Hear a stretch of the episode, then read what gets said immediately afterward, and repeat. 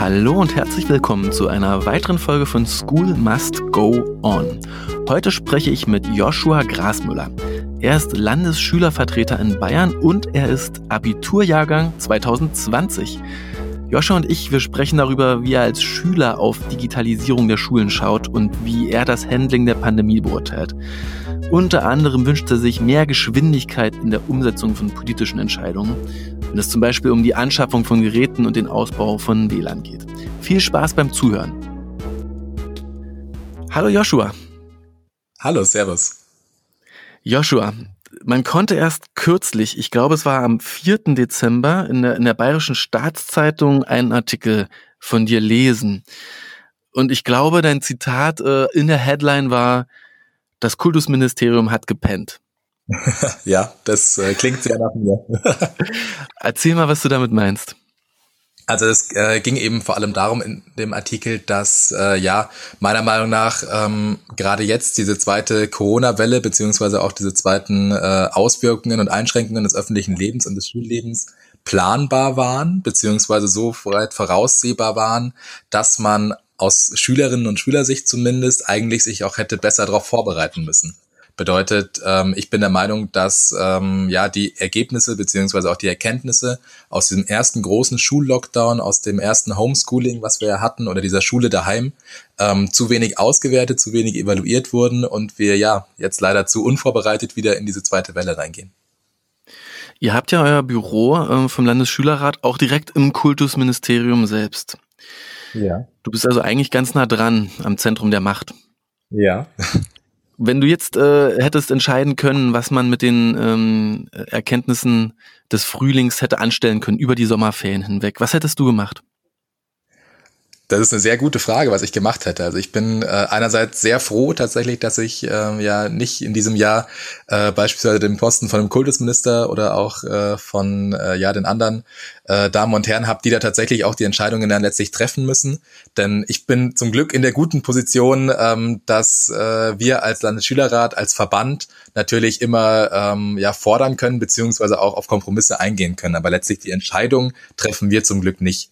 Ähm, was hätte ich gemacht? Ähm, ich hätte auf jeden Fall ja ähm, nicht nur sozusagen mit finanziellen Mitteln, ähm, gerade jetzt beim Thema Digitalisierung oder auch ähm, ja sozusagen dieser ähm, Hybridunterricht, äh, wie das heißt, beziehungsweise ja, diese verschiedenen Formen des Hybridunterrichts ähm, hätte ich eben nicht nur mit finanziellen Mitteln unterstützt, sondern wirklich ganzheitlich ähm, in Form von besseren Konzepten, in Form von ja Konzepten, die auch äh, wirklich den Schülerinnen und Schülern, aber auch den Lehrerinnen und Lehrern in der Praxis vor Ort helfen, weiterhelfen und äh, diese da unterstützen bei den verschiedenen Formen. Und ähm, ich hätte auf jeden Fall doch mein Ohr, glaube ich, sehr nah an der Praxis gelassen, noch näher an der Praxis gelassen, als es vielleicht jetzt der Fall ist. Und ähm, die Ergebnisse oder auch die Erkenntnisse genutzt, um jetzt ähm, ja besser vorbereitet in diese zweite Welle reinzustarten. Bring uns doch mal, ähm, mal uns doch mal ein Bild, wie es aktuell an einer typischen bayerischen Schule, vielleicht einem bayerischen Gymnasium ähm, aussieht. Ähm, da sitzen wie viele Schüler, wie angezogen, bei wie geöffnetem Fenster, wie oft, wie lange, jeden Tag, nicht jeden Tag im Klassenzimmer und am Unterricht? Ja, also aktuell, ähm, beziehungsweise jetzt noch ähm, bis äh, 8. Dezember ist es so, dass wir ähm, ganz normal weiter den Unterricht hatten. Bedeutet, ähm, einer typischen bayerischen Schule beginnt der Unterricht um 8 Uhr früh. Ähm, in der Regel sitzen aber davor schon um die 50, 60 Leute zusammengepfercht, eng in einem Schulbus zusammen. Äh, zwar mit Maske, aber natürlich ohne Abstand. Kommen dann in der Früh um 8 äh, rein in die Schule, haben in der Regel an einem typischen bayerischen Gymnasium, ja, würde ich sagen, so bis 14.30 Uhr, 15 Uhr Unterricht ähm, mit anderen äh, 29 Leuten. Normalerweise ähm, ziehen sich natürlich jetzt gerade in den Wintermonaten doch dicke an, weil das Fenster ähm, leider in Anführungszeichen ähm, dauerhaft bei manchen geöffnet ist, aber auch bei vielen ähm, ja sehr häufig dann stoßgelüftet wird. Das heißt, es ist wirklich kalt im Klassenzimmer und ähm, ja verbringen da dann ihren Schulalltag äh, meistens ähm, ohne große digitale Geräte beziehungsweise ohne große ähm, digitalen ähm, Möglichkeiten, die da genutzt werden und ja, versuchen irgendwie sich wieder anzustecken und äh, relativ viel vom Präsenzunterricht dann mitzunehmen. Das heißt Luftreiniger. Ich, ich habe jetzt selbst hier für die Firma einen Luftreiniger gekauft. Das ist so ein Gerät, ähm, sieht so ein bisschen aus wie so ein Schreibtisch, Rollcontainer und reinigt in, in, von einem Raum mit 80 Quadratmetern die Luft innerhalb äh, von wenigen Minuten permanent durch auf drei Ebenen, HEPA-Filter mit irgendeiner Art Schall und auch noch mit Licht. Ähm, so, solche Geräte gab es jetzt auch, gibt es immer noch easy zu kaufen. Ähm, solche Geräte gibt es nicht in bayerischen Schulen. Ähm, also es gibt sie teilweise in bayerischen Schulen, ähm, bedeutet bei den Schulen, äh, wo die Sachaufwandsträger, also letztlich die, die für äh, die Einrichtung der Schulen auch sonst zuständig sind, solche Geräte angeschafft haben oder auch weiterhin anschaffen, da gibt es sie schon in den Klassenzimmern, aber flächendeckend auf keinen Fall. Also grundsätzlich ist es so, dass da das Kultusministerium beziehungsweise die Staatsregierung ähm, zwar einen Fördertopf ähm, ja ins Leben gerufen hat, beziehungsweise da eben finanziell ähm, teilweise unterstützt. Aber ja, das wird leider noch zu wenig abgerufen, beziehungsweise geht nicht ähm, in die Dimensionen hinaus, die es eigentlich bräuchte. Und die Sachaufwandsträger, damit meinst du die Kommunen, also die, die auch dafür verantwortlich sein sollten, dass ein schneller Internetanschluss an der Schule liegt? Genau, das können die Kommunen sein, das können die Landkreise sein, aber es gibt auch teilweise Schulen, die von Zweckverbänden oder sowas getragen werden. Sagst du, dazu gibt's noch den überfüllten Schulbus und es gibt eben diesen Startpunkt 8 Uhr, mehr oder weniger, äh, ändert sich vielleicht auch oder ist vielleicht auch unterschiedlich von Ort zu Ort, aber jede Schule startet gleich. Und das waren ja auch so einige Forderungen, die du formuliert hast in den letzten Monaten, zu sagen, hey, schaut mal, ob wir nicht mehr Schulbusse einsetzen können, schaut mal, ob wir nicht zu unterschiedlichen Zeiten die Schule starten können. Wurden solche Forderungen gehört und weiterverfolgt? Ähm, ja, sie wurden auf jeden Fall gehört. Äh, wir hatten ja auch diverse Schulgipfel in den letzten Wochen. Bloß, äh, ja, über das Hören geht's dann meistens nicht hinaus. Also ähm, wir werden zwar auch als Landesschülerrat insgesamt sehr oft angehört im Kultusministerium, können sehr viele Ideen und Vorschläge vorbringen, aber was dann wirklich umgesetzt wird, beziehungsweise was dann auch wirklich in der Praxis hinten rauskommt, das steht dann nochmal auf einem ganz anderen Blatt geschrieben. Und da ist es leider teilweise sehr mau, sage ich mal gerade bei den Schulbussen, wenn wir es jetzt als Beispiel nehmen, ähm, hatten wir zwar auch das Thema angesprochen. Ähm, es gibt, äh, soweit ich weiß, auch ähm, die Übereinkunft von der Staatsregierung äh, zu den äh, Sachaufwandsträgern beziehungsweise zu denen, die für den ÖPNV jeweils verantwortlich sind, ähm, da mehr Busse einzusetzen, da auch sozusagen die Möglichkeit zu eröffnen, den Schulbetrieb ähm, umzustellen mit Beginn. Aber ja, das wird leider wie gesagt, äh, oftmals wieder nur äh, finanziell unterstützt, aber nicht ideell. Ähm, und äh, ich glaube, ich habe auch in diesem äh, Artikel gesagt, äh, dass es überspitzt gesagt uns als Schülerinnen und Schülern eigentlich letztlich wurscht ist, wer das Ganze zahlt. Hauptsache, es kommt wirklich auch in der Praxis an. Also es ist äh, für uns irrelevant, sage ich jetzt mal, ähm, ob jetzt sozusagen die Sachaufwandsträger oder die Staatsregierung da irgendwie finanzielle Mittel in die Hand nimmt, da was zu tun, sondern uns geht's vor allem nur darum, dass so schnell wie möglich etwas passiert. Jetzt machst du ja schon seit einigen Jahren äh, diese Arbeit im, im, im Landesschülerrat, dazu natürlich aber auch noch eben Arbeit auf kommunaler Ebene. Du verstehst also schon auch so ein bisschen, wie die Rädchen ineinander greifen, wie verschiedene Akteure Entscheidungen treffen müssen, damit am Ende eine Veränderung im System stattfindet. Und warum passiert die aktuell nicht, wo ja eigentlich alle das Gleiche wollen? Warum verändert sich äh, unsere, unsere Schule so langsam, wenn sie doch eigentlich blitzschnell reagieren müsste? Woran liegt es? Mhm. Also ich würde sagen, ähm, dass es auf jeden Fall falsch wäre, zurzeit ähm, als Verband oder ähm, ja sozusagen auch als in Anführungszeichen Gegenspieler oder als Interessensvertretung, das trifft gleich am besten, sich hinzustellen und äh, die ganze Zeit nur zu fordern. Also wirklich in einer Tour äh, die Forderungen rauszuhauen, da nur alles, was das Kultusministerium oder was die Staatsregierung macht, schlecht zu reden und immer ja. nur die Probleme oder auch die ja negativen Seiten aufzuzählen. Ich denke, es ist zurzeit eher wichtig, dass man ähm, als Interessensverband selbstverständlich seine äh, die Interessen seiner Gruppe, die man vertritt, immer im Hinterkopf hat aber trotz alledem auch noch äh, ja kompromissbereit ist, beziehungsweise hier das Wohl aller auch im Blick hat. Und ähm, wir hatten es auch das letzte Mal witzigerweise auf äh, so einem Schulgipfel war das festgestellt, äh, dass wir uns ja gefühlt alle zwei Wochen in der fast gleichen Runde treffen. Es kommen jeden, äh, jede zwei Wochen dann die gleichen Argumente und eigentlich wollen wir ja alle das Gleiche.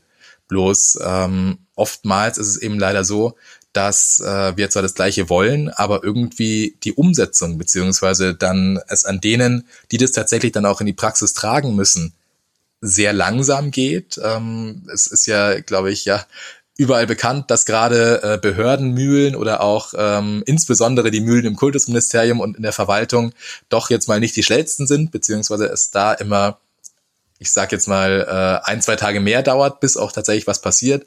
Und ich glaube, das ist aktuell auch in dieser Corona-Krise das Problem, dass einfach diese Trägheit, die wir auch sonst schon haben bei Verwaltungsentscheidungen oder auch Verwaltungsprozessen, uns hierbei einfach, ja, über fast schon das Genick bricht, würde ich sagen, weil wir einfach eine schnelllebige Krise haben, die schnelle Entscheidungen und vor allem auch schnelle Umsetzungen erfordert. Und da spielt sich das dann so ein bisschen gegeneinander aus.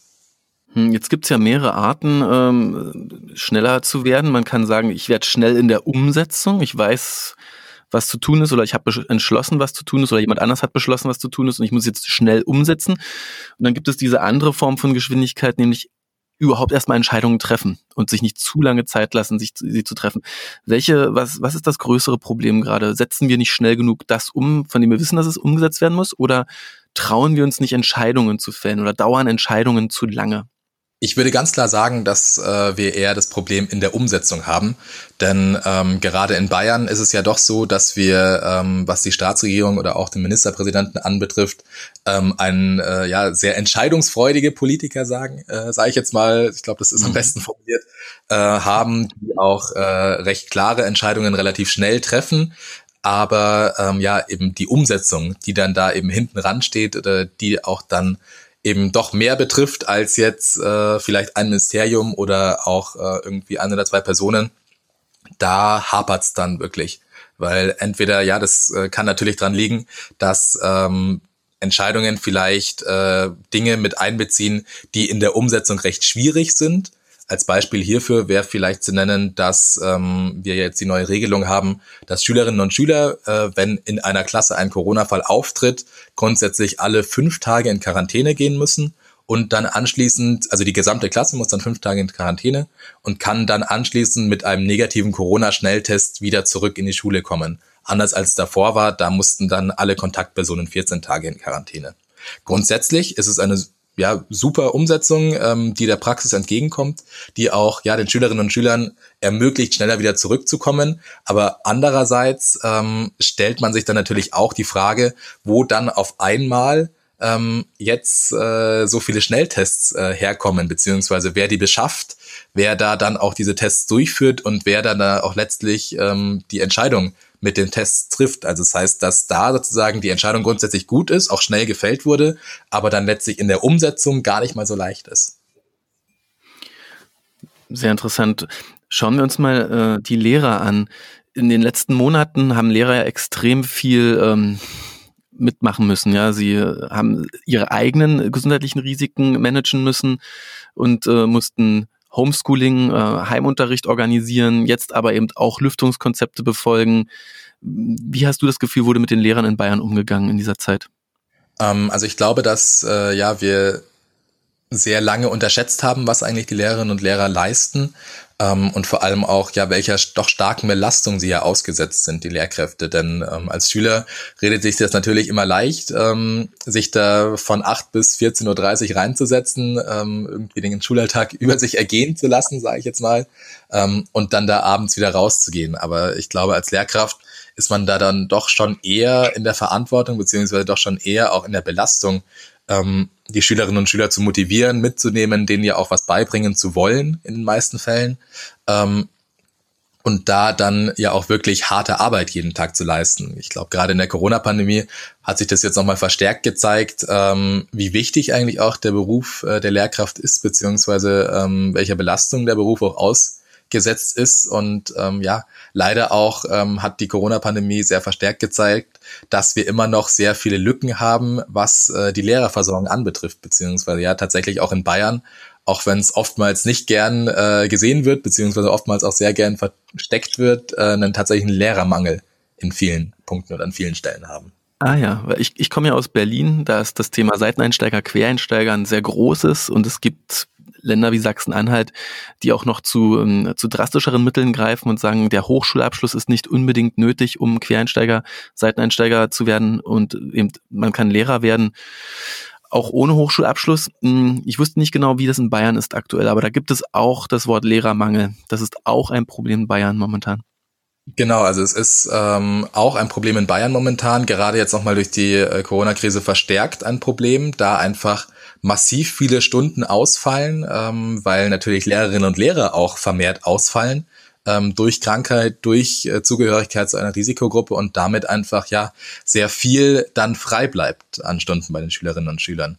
Wir haben zum Glück in Bayern ähm, noch nicht so äh, ja drastische Ausmaße wie jetzt beispielsweise in Berlin oder auch in Sachsen-Anhalt, dass wir ähm, überspitzt oder übertrieben gesagt äh, jeden von der Straße nehmen müssen, der da äh, sagt, äh, ich möchte Lehrer werden, sondern wir haben zum Glück in Bayern äh, noch den Vorteil, dass wir auch wirklich die Lehrkräfte und Lehrerinnen und Lehrer nehmen können, die auch tatsächlich ja fähig sind. Also das heißt, die irgendwie ähm, pädagogisch dafür geeignet sind, aber auch so natürlich neben dem Fachlichen äh, mit Kindern und Jugendlichen gut umgehen können und auch wirklich hier äh, ja doch ähm, den Beruf dann auch äh, in vollem Umfang so ausführen können, dass äh, ja alle auch damit zufrieden sind.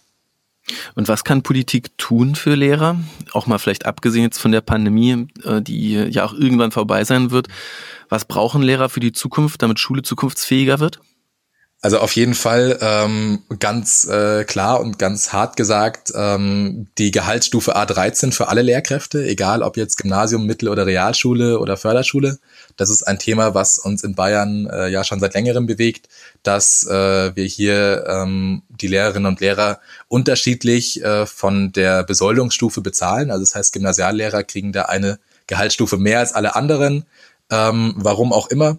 Das äh, hat sich irgendwie aus der Geschichte so ergeben und das ist, glaube ich, ja äh, in 2020 dann irgendwann auch mal Zeit, äh, hierbei ähm, diese gleichzusetzen, alle Schularten. Das wäre so das Erste, was mir jetzt so konkret einfallen würde. Und ansonsten ähm, glaube ich auch, dass es sehr wichtig ist, dass wir die Lehrkräfte und Lehrerinnen und Lehrer einfach doch mehr wertschätzen. Einerseits natürlich in den ähm, öffentlichen Diskussionen, denn es ist natürlich ja gerade für Eltern oder auch für Schüler immer leicht zu sagen, wenn irgendwas an der Schule nicht funktioniert, dass natürlich die, die das Ganze umsetzen müssen, also die Lehrerinnen und Lehrer dran schuld sind, beziehungsweise dass die da irgendwie ähm, nicht ganz äh, richtig irgendwas machen.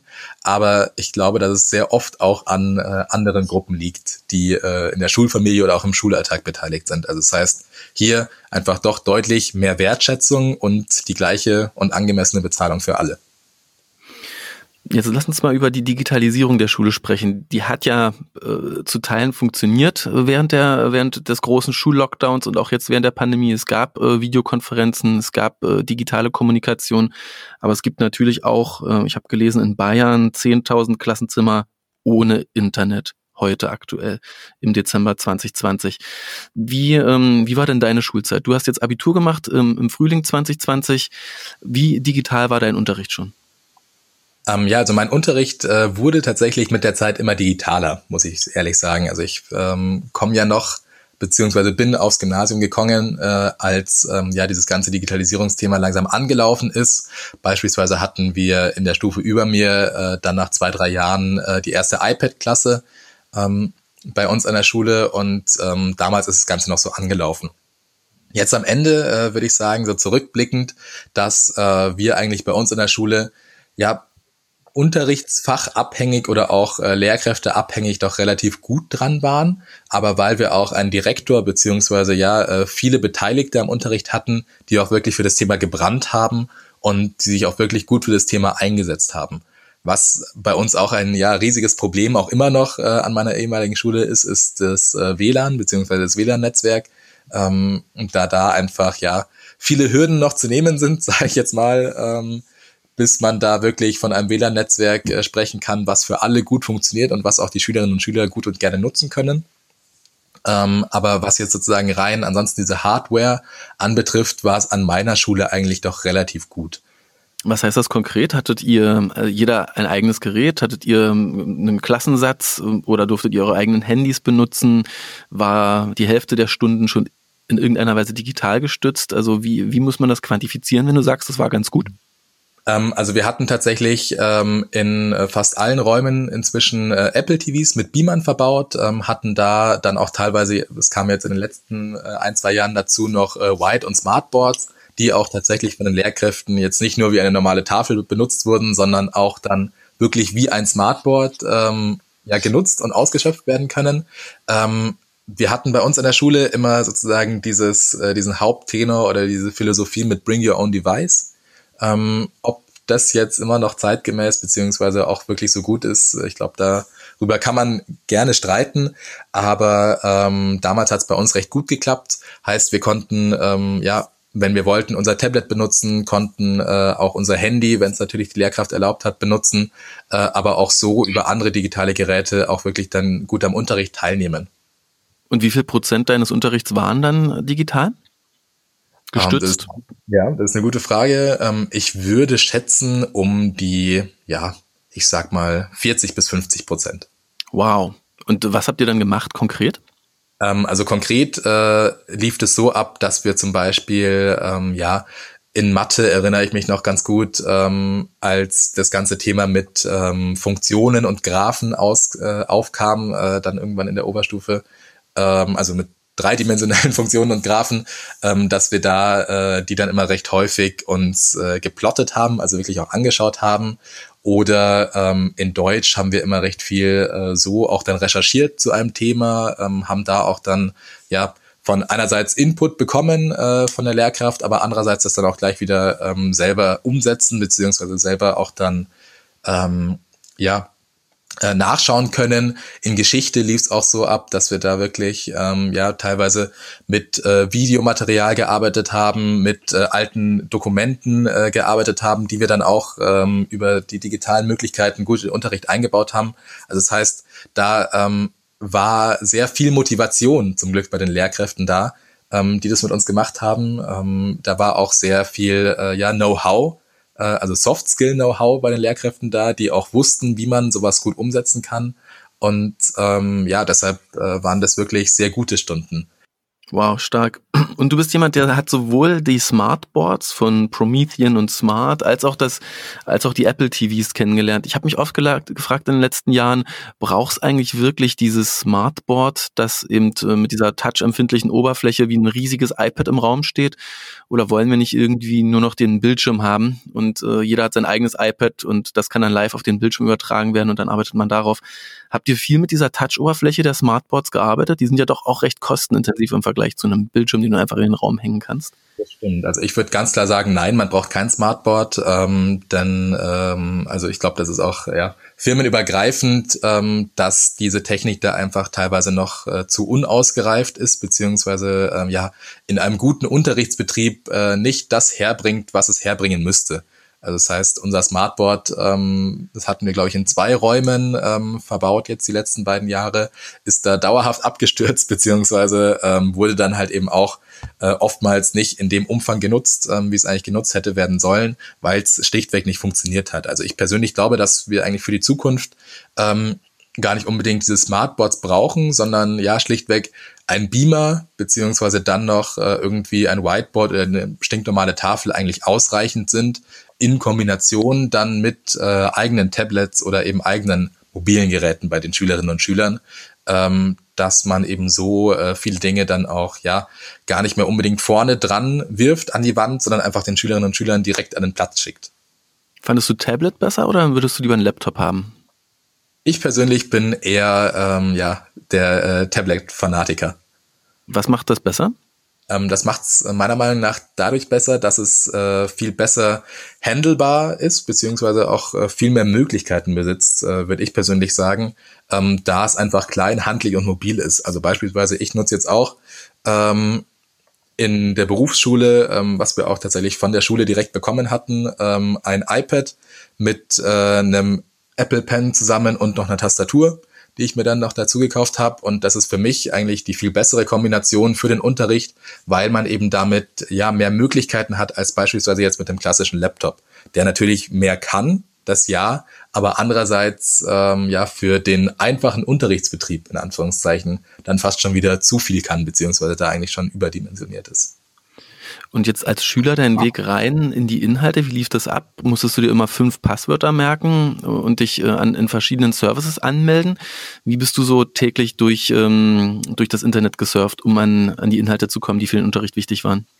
Ja, Ähm, also wir hatten es äh, meistens immer so, dass wir die Inhalte eigentlich ja dann im Unterricht bekommen hatten ähm, oder eben von der Lehrkraft äh, bekommen hatten, äh, direkt aufs Gerät geschickt bekommen hatten ähm, und dann auch sozusagen die Hausaufgaben äh, nicht mehr abrufen mussten.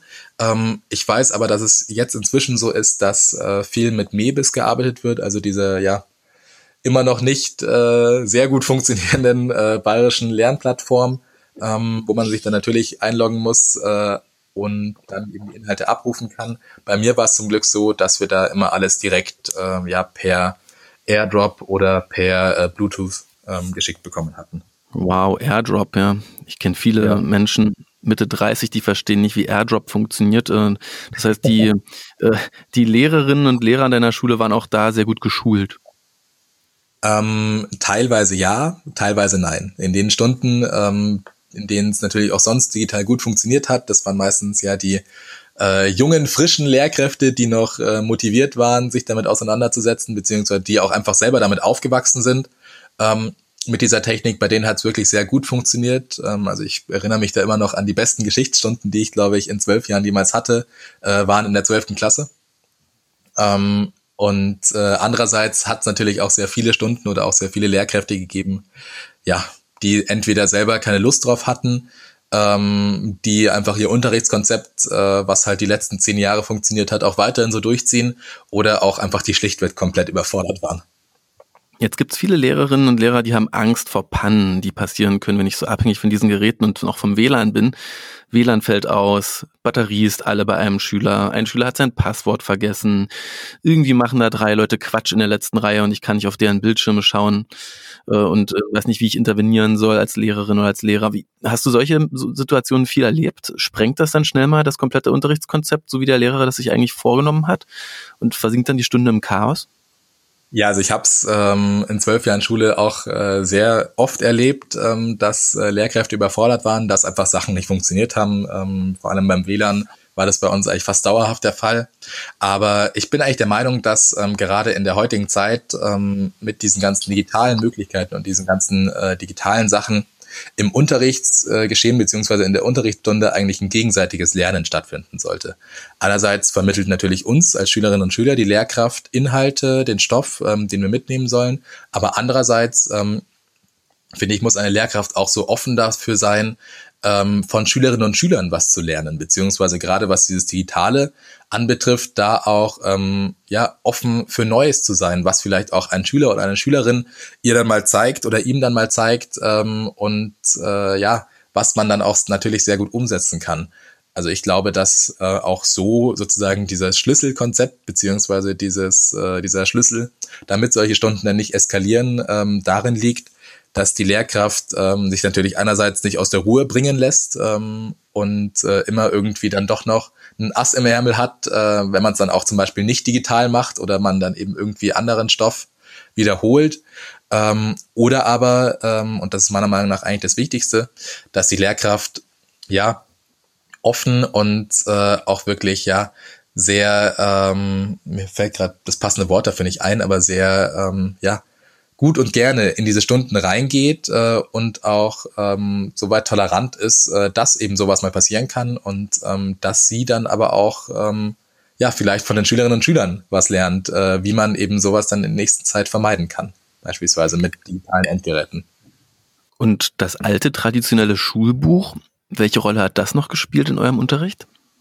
Ähm, das Schulbuch hat äh, in den letzten Jahren immer weniger eine Rolle gespielt. Äh, wir hatten unsere Bücher zwar leider noch nicht digital, aber ähm, soweit ich weiß, äh, sind die jetzt auch in den nachfolgenden äh, Generationen am Kommen. Ähm, aber es hat tatsächlich in den meisten Fächern, würde ich sagen, immer eine kleinere Rolle gespielt. Denn wenn wir irgendwie beispielsweise in Deutsch ähm, etwas aus dem Schulbuch ähm, zu erarbeiten hatten oder irgendwie eine Aufgabe aus dem Schulbuch kam, dann hat entweder ja unsere Lehrkraft die gleich ähm, abfotografiert und uns äh, vorne an die Wand geschmissen oder bei uns hat es dann eben einer schnell abfotografiert und den anderen dann geschickt. Also das heißt, dass wir hier vor allem in den letzten ähm, ja, zwei Jahren, würde ich jetzt doch sagen, in meiner Gymnasialzeit, ähm, immer weniger mit dem Buch gearbeitet hatten, weil man eben ja natürlich jetzt, ähm, anders als es vielleicht noch vor fünf, sechs Jahren war, die schnelle Möglichkeit hat, ein Foto von der Aufgabe zu machen und das innerhalb von zehn Sekunden an die ganze Klasse zu schicken. Hm, spannend. Du bist jetzt ja Abiturjahrgang 2020. Ihr habt das äh, im Klassenverband auf eurer Autorückscheibe stehen oder habt die T-Shirts dafür. Wie war es dieses Jahr Abitur zu machen? Wart ihr feiern? Konntet ihr Abiball machen? Gab es eine Zeremonie? Ähm, also es war natürlich anders, als man sich erwartet hat. Ähm, also ich würde schon sagen, dass fast jeder bei uns ähm, sich irgendwie äh, Pläne vorgenommen hat ähm, oder auch ja dann äh, in der Abiturzeit äh, sich das Ganze anders vorgestellt hat, ähm, als es dann tatsächlich kam. Ich bin aber doch recht froh, sagen zu können, dass äh, eigentlich unser Abschluss aus der Schule ein würdiger war. Also wir hatten ähm, natürlich nach den Prüfungen äh, nicht jetzt die normale Möglichkeit, ähm, da groß rumzufeiern, aber wir hatten zum Glück, ähm, als dann ja doch die Zahlen wieder etwas runtergingen, die Möglichkeit im kleinen Kreis ähm, bei uns draußen auf der Wiese ähm, ja eine kleine Abi-Zeremonie zu machen, ähm, darin auch wirklich die ähm, Abi-Zeugnisse zu übergeben. Es war zwar kein großer Abiball, ich persönlich ähm, fand es aber eigentlich so fast schöner als die Abibälle der letzten Jahre, die man ja doch auch so mitbekommt, weil es irgendwie familiärer und doch ähm, ja auch ähm, nicht dann doch so groß aufgeputscht oder eben so groß äh, aufgepanscht wurde. Deshalb fand ich und, eigentlich unseren Abschluss sehr schön. Ja. Und dann nach dem Abi sind ja die üblichen Themen Gap Year, soziales Jahr, Backpacking in Guatemala und ähnliches ja nicht, nicht ganz so easy umsetzbar gewesen dieses Jahr. Sind denn alle gut ähm, in ihr nächstes Lebenskapitel gerutscht oder gibt es auch die Mitschülerinnen und Mitschüler, die jetzt nicht so richtig wussten, wie sie weitermachen sollen? Ähm, ja, also es ist äh, natürlich auch bei uns äh, vor allem so gewesen, dass ich würde doch schon fast sagen, die meisten irgendwie ein Gap Year, ähm, eine Reise oder irgendwie auch ein Studium in einem anderen Land geplant hatten, was in den meisten Fällen ja jetzt auch leider nicht umgesetzt werden konnte. Und deshalb gibt es doch schon auch ähm, ein, zwei, würde ich sagen, ähm, die jetzt vielleicht nicht so ganz gut in ihr nächstes Lebenskapitel rübergerutscht sind weil sie entweder ähm, keinen Plan B hatten, weil sie auch schlichtweg einfach nicht wissen, ähm, was sie machen sollen, oder auch weil sie vielleicht ihren Ausbildungsberuf oder ihren Studienplatz ähm, durch Corona verloren oder nicht bekommen hatten. Also das heißt, dass ähm, im Großen und Ganzen eigentlich es doch allen, äh, würde ich sagen, recht gut in ihrem neuen Lebensweg geht. Es aber natürlich auch die ein, zwei gibt, ähm, ja, die jetzt nicht auf der Straße sitzen, aber ähm, erstmal keinen Plan haben, wie es äh, oder keinen Plan hatten, ähm, wie es dann direkt weitergehen sollte.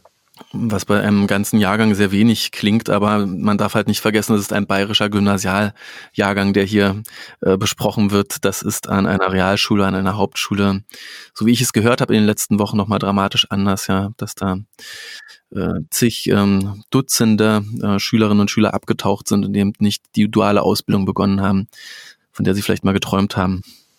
Ja, das Problem tatsächlich an ähm, Mittel- oder auch Realschule ist natürlich, dass äh, hierbei die Schülerinnen und Schüler in der Regel nicht studieren, beziehungsweise eben kein Jahr Pause machen, sondern da direkt ins Berufsleben reinstarten.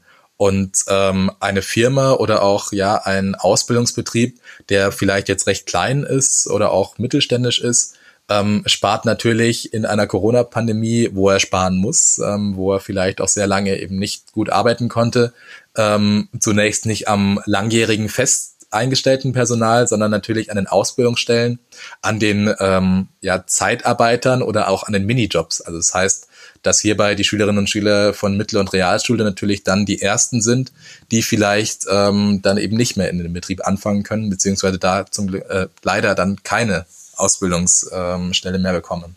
Hm, plus die, die etwas Unterstützung brauchen, vielleicht vom Jugendarbeitsamt ähm, sich nochmal ein Bewerbungstraining geben oder auch dort äh, ein Stück weit ein paar Ausbildungsstellen vorgeschlagen bekommen sollten. Die konnten ja auch nicht in diese Beratungsgespräche gehen, denn da lief ja auch alles äh, in den letzten Monaten etwas komplizierter als sonst ab. Ähm, hoffen wir, dass sich das schnell wieder normalisiert und alle da auch schnell wieder festen Boden unter den Füßen haben. Das auf jeden Fall. Joshua, vielen Dank für diese super spannende halbe Stunde und diesen tiefen Einblick in äh, das Abiturientenleben 2020, aber eben auch in deinen Einblick als äh, Landesschülersprecher in Bayern und was du eben erlebst, wie es an den Schulen momentan aussieht und wie es in den nächsten Monaten weitergehen wird. Hoffentlich sehen wir uns bald Liebe Grüße nach Bayern. Richtig aus. Dankeschön. Ciao, tschüss.